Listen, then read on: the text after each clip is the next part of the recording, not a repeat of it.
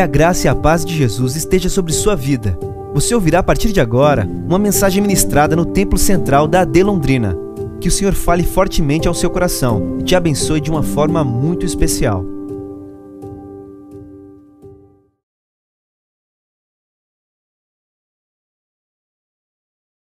Capítulo 2, a partir do versículo 11.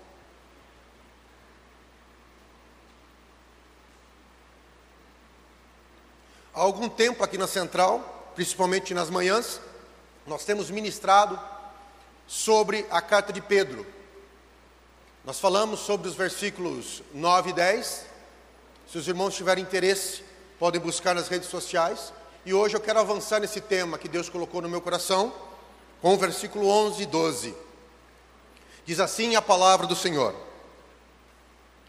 Amados, peço-vos como a peregrinos e forasteiros, que vos abstenhais das concupiscências carnais, que combatem contra a alma, tendo vosso viver honesto entre os gentios, talvez na sua tradução, entre os pagãos. Para quê? Para que devemos ter uma vida honesta?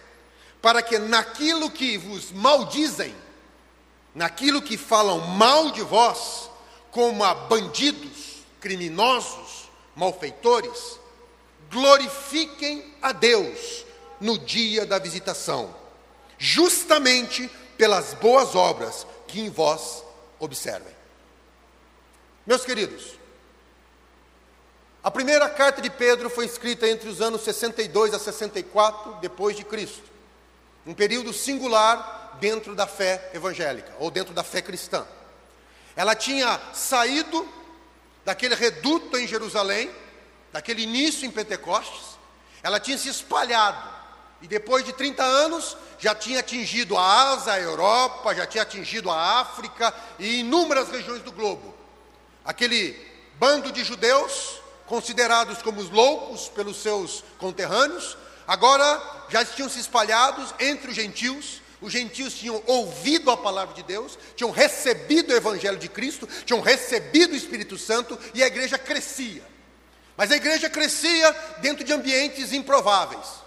A igreja crescia entre pobres, a igreja crescia entre escravos, que era 60% da população de Roma, ela crescia. Ela crescia entre os órfãos, que eram abandonados.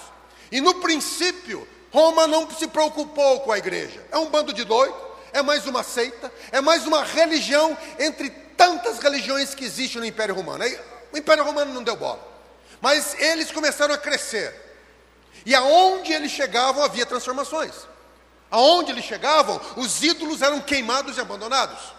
Aonde eles chegavam, ah, os cristãos jamais não participavam das bacanais, já não mais participavam dos jogos no Coliseu, jamais não prestavam culto ou queimavam incenso ao imperador. E quando eles eram falados, olha, você precisa prestar homenagem ao imperador, quando eles diziam César é Senhor, eles se recusavam a ponto de morrer por isso, dizendo apenas Jesus é Senhor. Isso começou a se espalhar, começou a haver dentro das reuniões um grande grupo de pessoas sem mais distinção social, e aquilo assustava o império, assustava o sistema econômico e social da época. Ali se reuniam escravos, senhores, homens livres, mulheres, crianças, de toda raça, de toda tribo, se reuniam e se chamavam de irmãos. Isso incomodava o império, e eles estavam crescendo demais.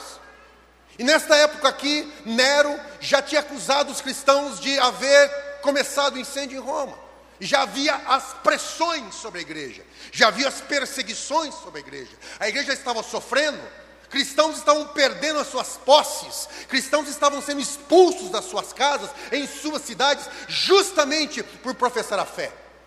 E Pedro escreve essa carta. É uma carta de ânimo, é uma carta que mostra que, embora sejamos cristãos, não estamos isentos do sofrimento. Este mundo é um lugar onde haverá sofrimento.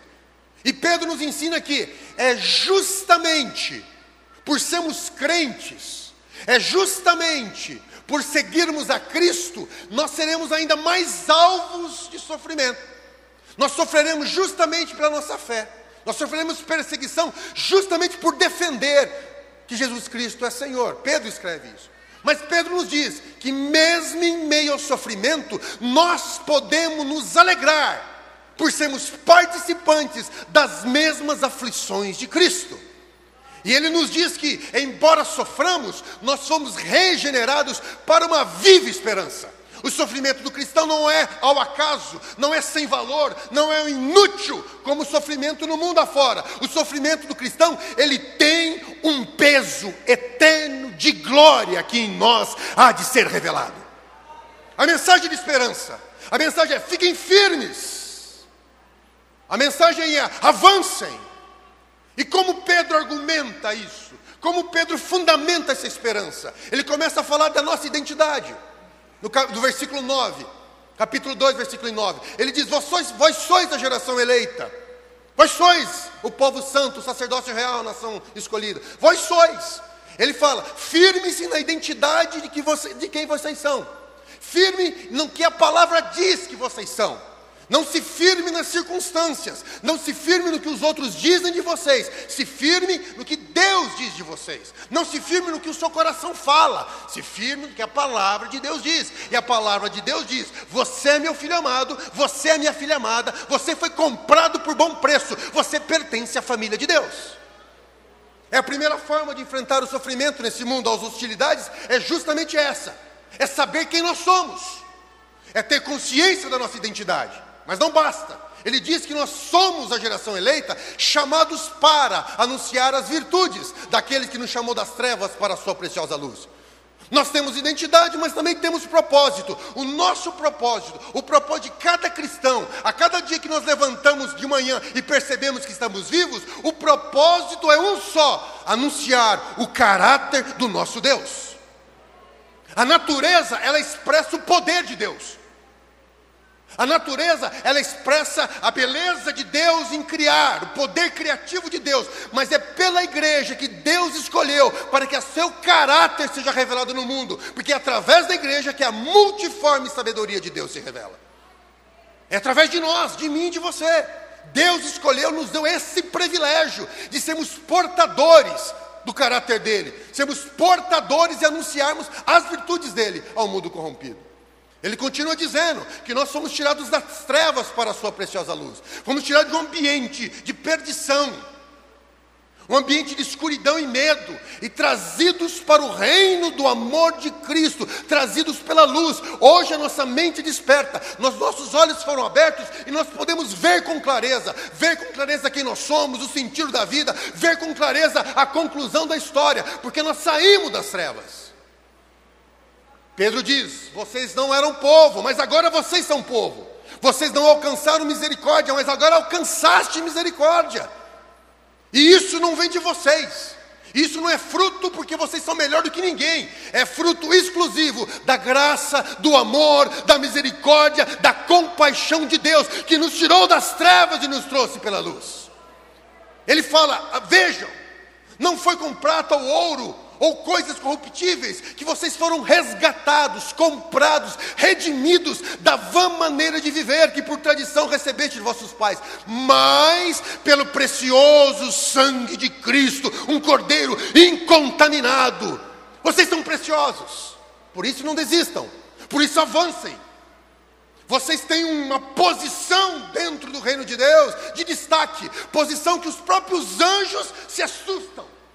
Vocês receberam uma missão que os próprios anjos queriam exercer, mas Deus decidiu: serão os meus filhos, será a minha igreja lá na terra que vai anunciar as minhas virtudes. É essa a nossa função, é esse o nosso papel. Mas então, Pedro terminando esse discurso, ele se volta para um outro tema.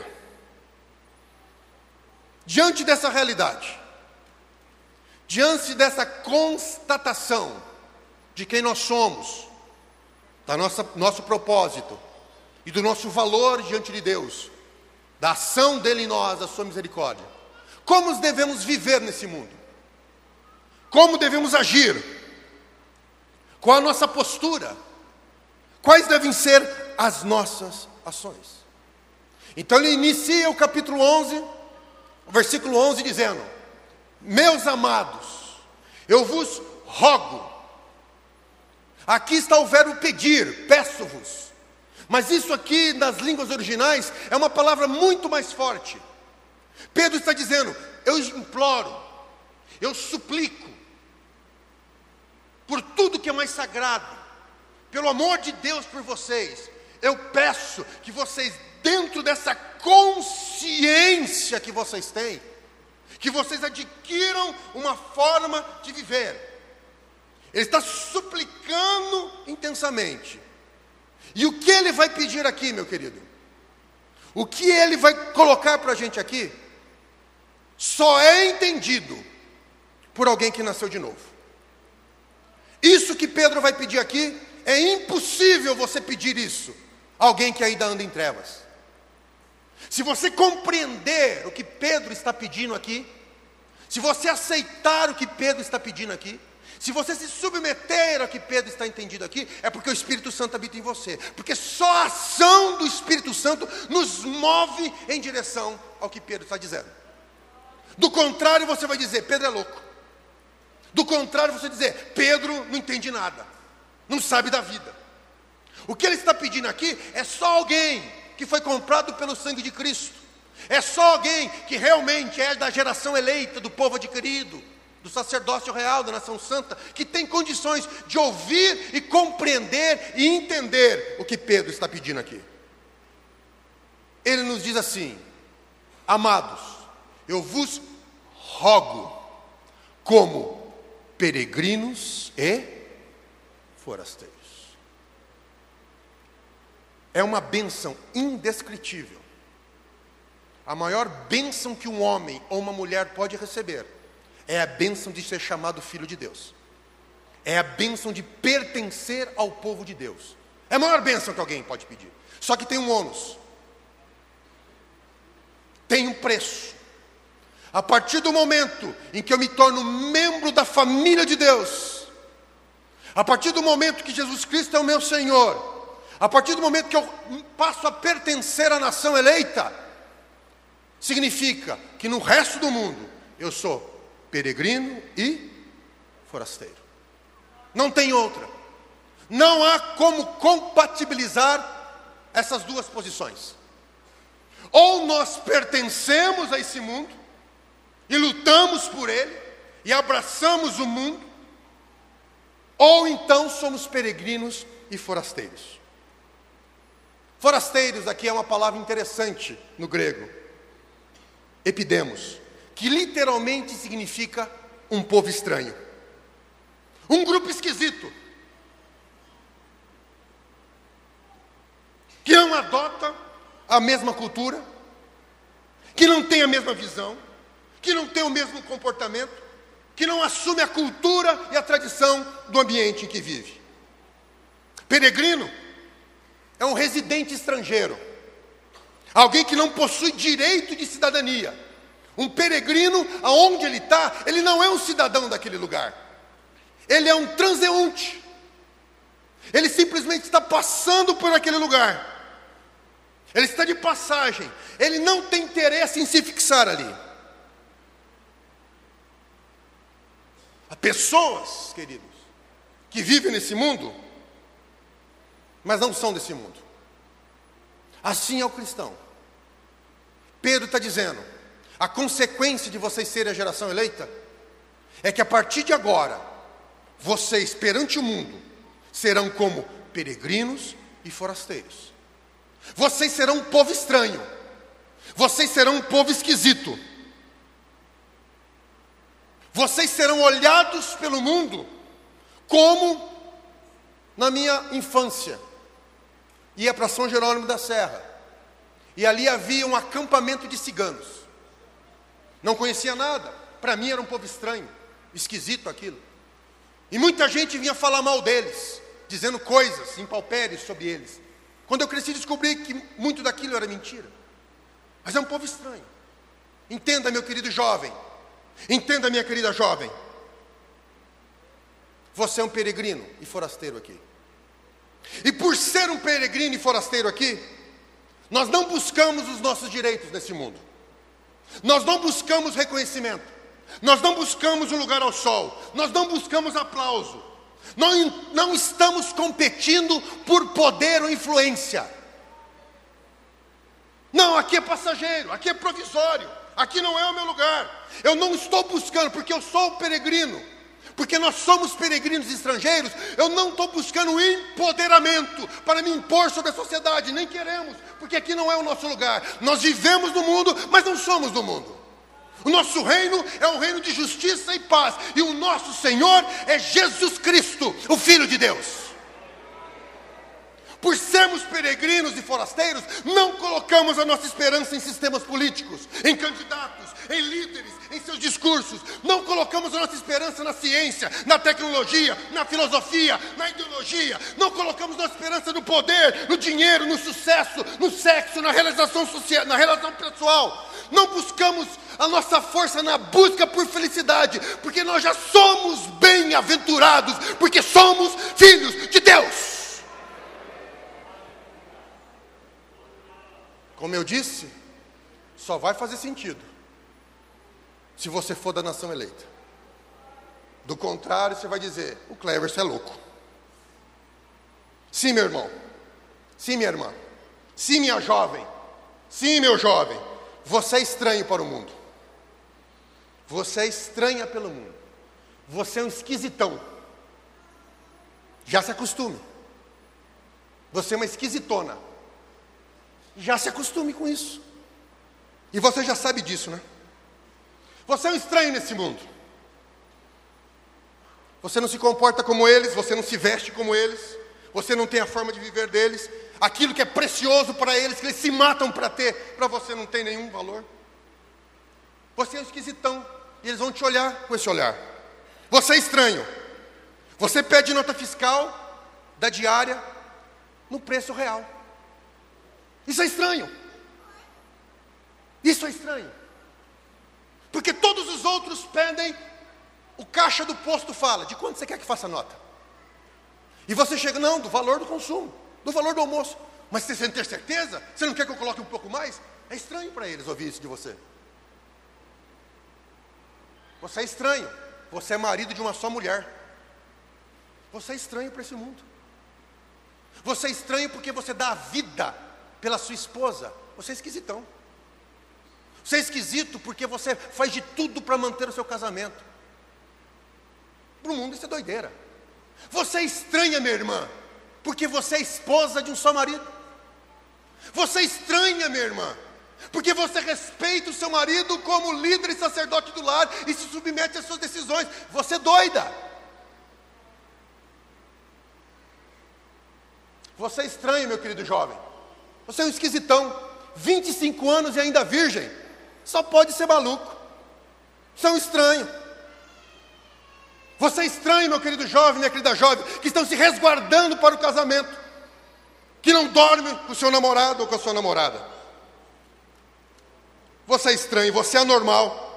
Você é normal porque não faz venda casada na sua empresa. Enquanto todos os outros fazem para bater a meta e se tornam primeiro lugar de vendas, você só vende aquilo que é justo. Você só vende aquilo que o seu cliente precisa. Você não infla os orçamentos.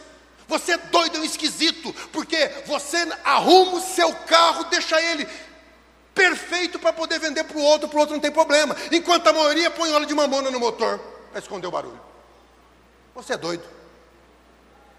Você é esquisito. Você é esquisito, meu querido irmão, que tem sua empresa, que paga os seus impostos corretamente. Você é doido. Enquanto todo mundo só nega, você vai fechar sua empresa. Você é um esquisito. Você é louco, meu querido jovem, de vir à igreja no sábado à noite, cantar, tocar, ouvir alguém falar, enquanto todos os demais estão indo para balada, para bebida e para pegação. Todos eles estão no carpe diem, aproveite a vida. Você é um esquisito, meu querido. Você fica defendendo que existe certo e errado, enquanto tudo, todos dizem que é relativo. Você é um estranho. Você é um esquisito. E glória a Deus porque somos estranhos, glória a Deus porque somos esquisitos, glória a Deus porque não somos desse mundo, nós fazemos parte do reino de Deus e da família divina. Então não se estranhe, minha querida jovem, de sofrer bullying na escola universidade. Se você estiver sofrendo bullying por ser crente, dê glória a Deus, porque você está participando das aflições de Cristo. Dê glória a Deus. Se seu emprego está ameaçado porque você é correto e justo.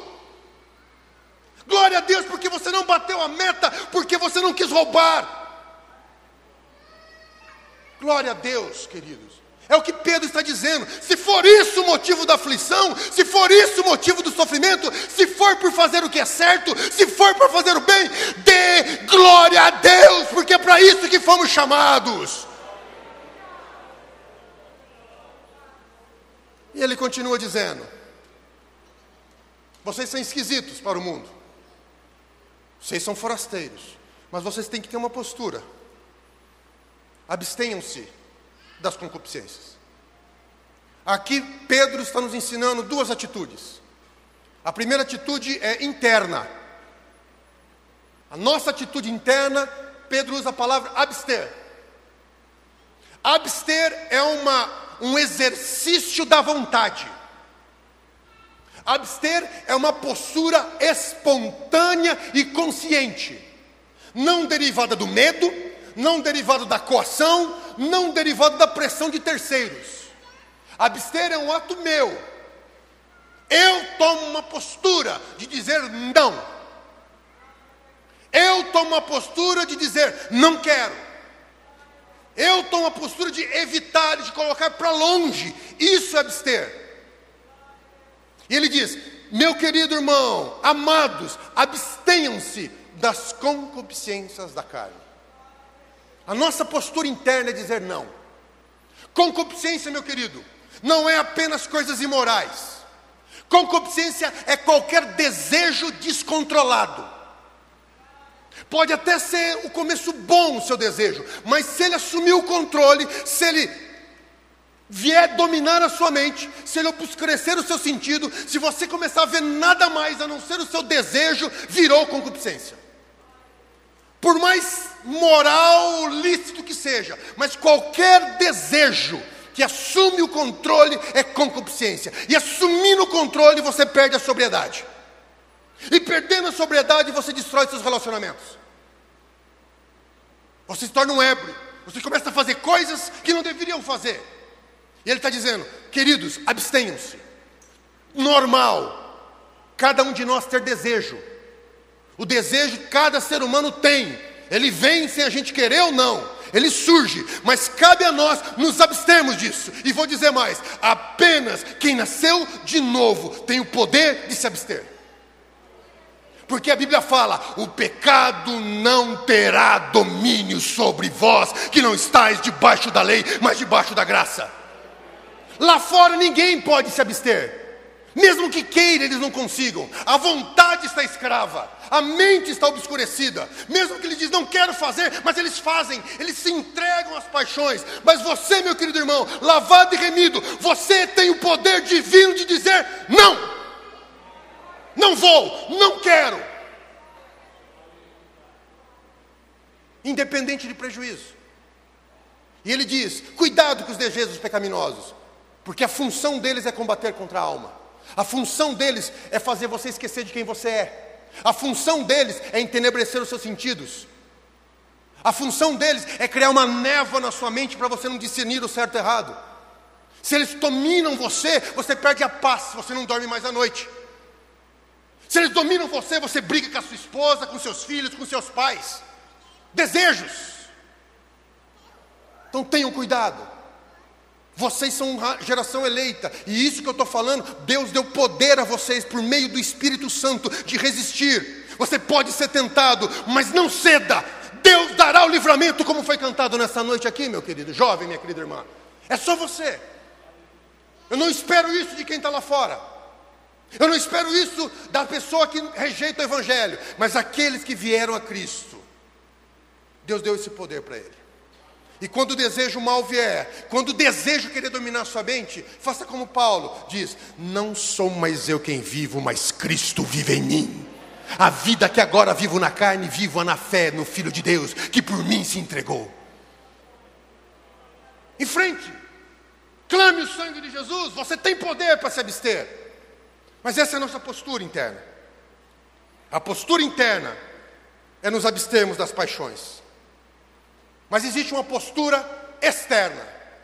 Versículo 12, por gentileza. Se internamente eu entendo que a minha vida pertence a Cristo, e eu assumo uma postura de controle da vontade diante dos desejos, por meio do Espírito Santo, agora tem um outro aspecto que Pedro nos ensina: o aspecto externo. Como eu vou viver lá fora? E ele diz: tendo o vosso viver honesto entre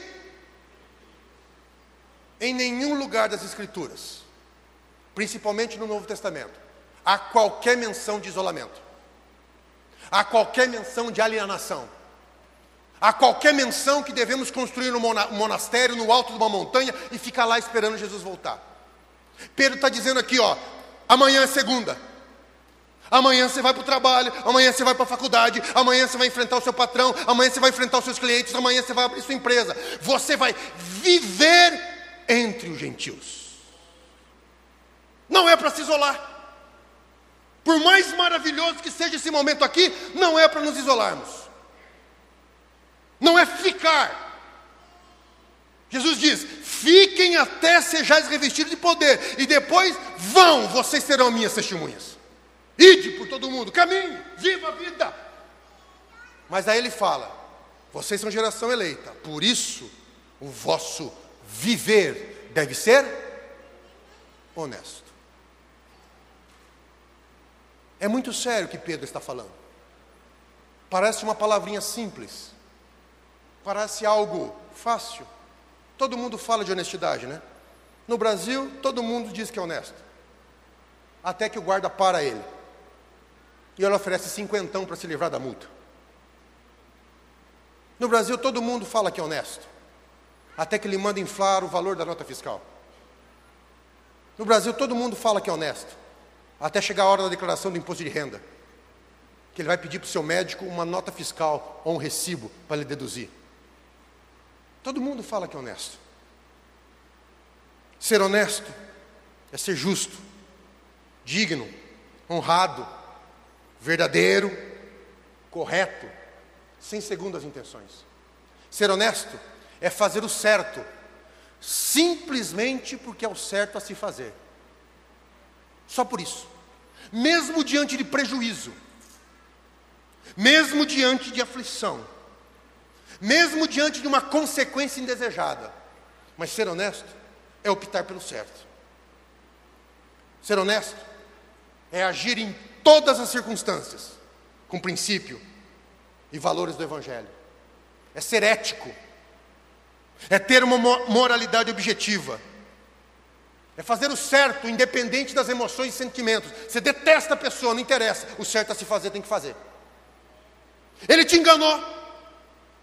Ele trouxe prejuízo para você, mas o certo é certo, independente que você sinta pelo outro. Ser honesto é não viver segundo a conveniência do momento, é não aceitar suborno, é não deixar se corromper. Ser honesto, meu querido irmão e irmã, é honrar os compromissos assumidos, mesmo que isso custe. Falou sim, cumpra. Jesus já dizia: a palavra do crente deve ser. Você não é obrigado a assumir compromissos, mas ao assumir compromisso com o seu próximo, cumpra. Viver honesto é fazer o certo não para provar nada para si mesmo, nem para os outros, nem para Deus, mas pela convicção de que você é um filho do Deus vivo. A sua vida, querido, o seu trabalho, o seu estudo é muito mais do que você mesmo. Aquilo que nós fazemos reflete diretamente na glória de Deus. Paulo diz em Romanos que é por causa do comportamento dos judeus que o nome do Senhor era blasfemado entre os gentios. Dentro de nós tem um grande poder. As nossas posturas revelam em nós duas grandes, dois grandes caminhos. Ou trazem glória a Deus, ou então denigram a imagem de Deus. E ouso dizer que boa parte das aflições que a igreja sofre hoje, da rejeição social, é justamente por comportamentos equivocados daqueles que se dizem cristãos. Isso nós temos que entender.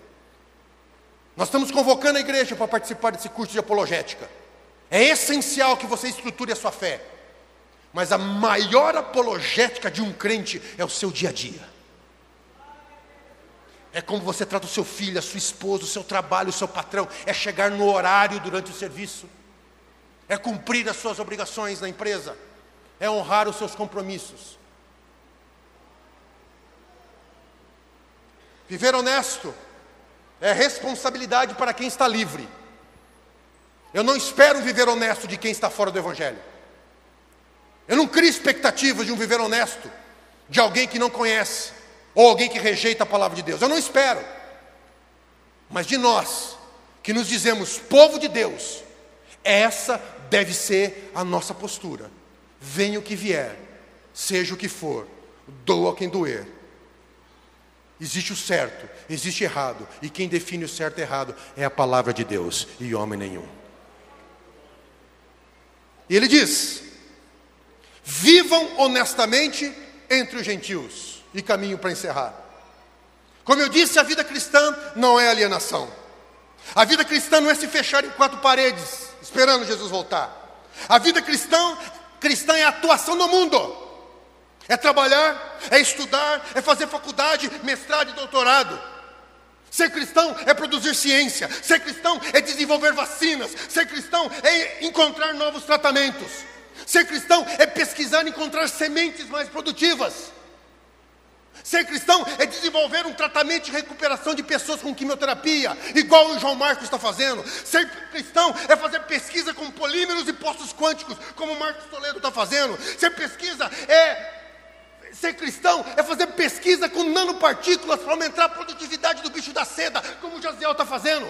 Ser cristão é fazer pesquisa em estatística, como o Tiago Flor está fazendo. Ser, ser, cristão é participar de concursos musicais e ser excelente nesse lugar, como o Tiaguinho está fazendo. Isso é ser cristão. É até lá, glorificando, brilhando, resplandecendo a luz e dizendo: Jesus Cristo é Senhor. Isso é ser cristão, meu querido. Aqui é fácil. Aqui é maravilhoso. Mas você recebeu o poder do Espírito Santo. Você foi cheio do Espírito Santo. Para onde você estiver, você glorificar o nome de Deus. Jesus, na sua oração sacerdotal, ele diz em João 17,15: Não peço que os tires do mundo. Jesus orou. Jesus tinha acabado de dizer que o mundo nos odiaria.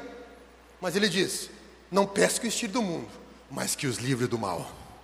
E o sangue de Jesus está sobre você, vai livrar você do mal, vai livrar você do malvado, para que através da sua vida o Evangelho cresça e o reino de Deus resplandeça nesse mundo em trevas. E ele continua dizendo, volta lá no texto, por gentileza, para a gente encerrar. Tenham o vosso viver honesto entre os gentios, para que naquilo que falam mal de vós. Veja bem, Pedro não diz se falarem mal de vocês. Pedro não diz se eventualmente alguém disser alguma coisa contra vocês. Ele não está dizendo que é uma possibilidade. Pedro está nos afirmando que isso é um fato.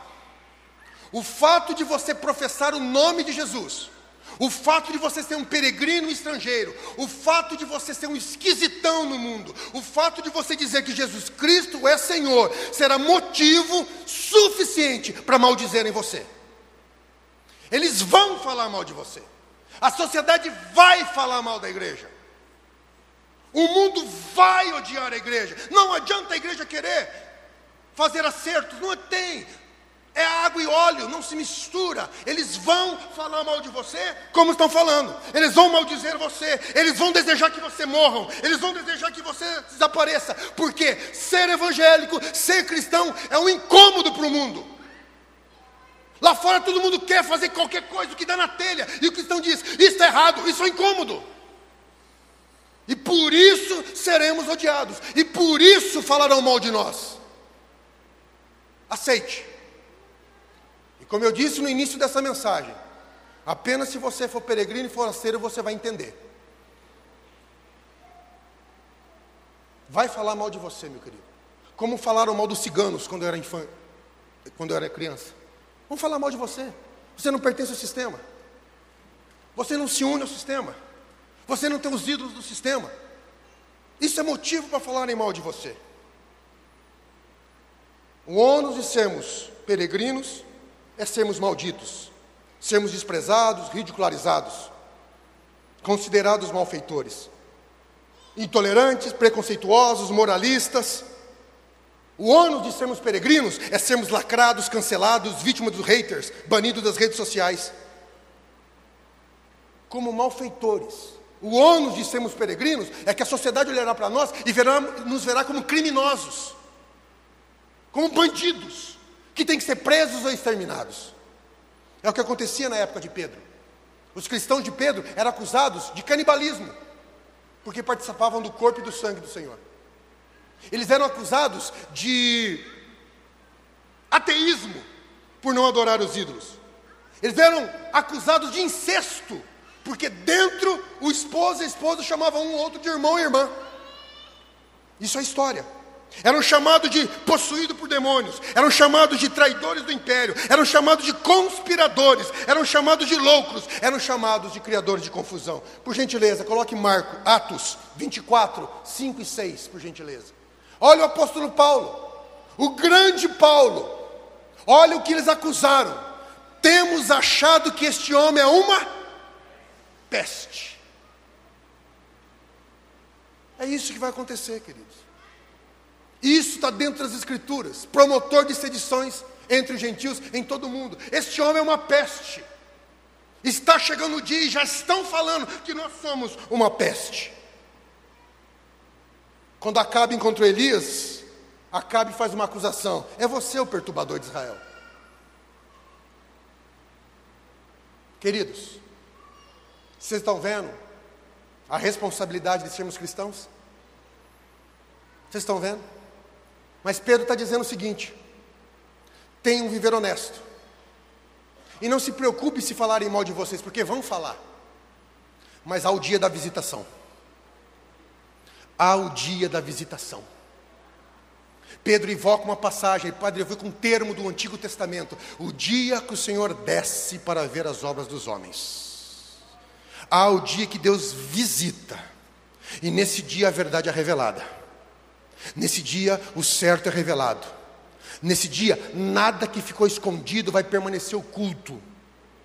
Nesse dia aquele que agiu corretamente vai ser mostrado. E Pedro está falando: aguarde, porque o dia da visitação vem. Não está falando de um termo escatológico. Está falando do nosso dia a dia. Há visitações de Deus no dia, na, no dia a dia da nossa vida e da vida humana. Deus visitou Sodoma e Gomorra trazendo juízo. Deus visitou o Egito trazendo juízo. Deus fez um acerto de contas com a Babilônia. Deus fez um acerto de contas com o povo de Judá. Quando Davi teve a oportunidade de fazer justiça com suas próprias mãos, ele diz: Não vou tocar em Saul, o Senhor faça juízo entre mim e ele. Há o dia da visitação, e o dia da visitação chegou sobre a vida de Saul. A visitação chegou sobre a vida de Acabe. A, a, visitação de Deus chegou sobre Jerusalém. A visitação de Deus chegou sobre a França de Napoleão. A visitação de Deus chegou sobre a Alemanha de Hitler.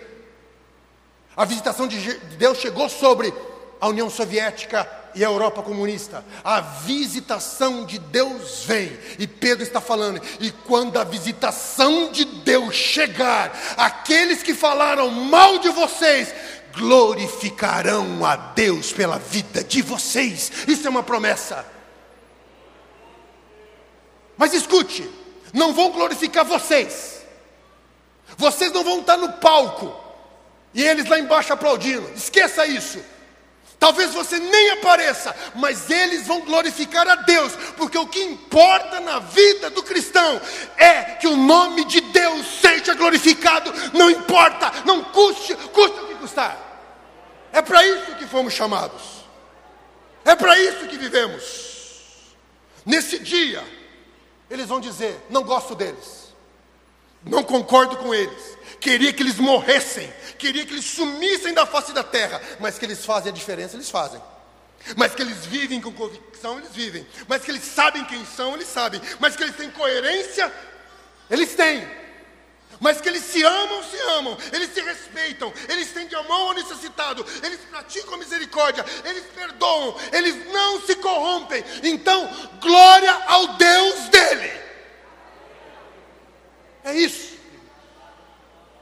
É isso que Deus está falando conosco essa noite.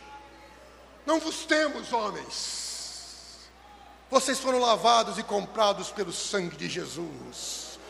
Assumam a postura de vocês, não se entristeçam se o mundo não reconhece e desprezam vocês. Alegrem-se, porque também desprezaram o nosso mestre.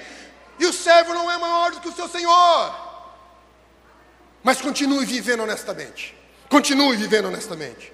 Paulo em Filipenses 2, 14 e 16, ele nos diz: Fazei todas as coisas sem murmurações nem contendas, para que sejais irrepreensíveis, sinceros, filhos de Deus inculpáveis, no meio de uma geração corrompida e perversa, entre o qual resplandeceis como astros no mundo, retendo a palavra de vida, para que no dia de Cristo possa gloriar-me de não ter corrido ou trabalhado em vão. Nós somos o bom perfume de Cristo no mundo, queridos. Deus escolheu você para essa tarefa. Deus escolheu a sua igreja para essa tarefa. Fiquemos em pé.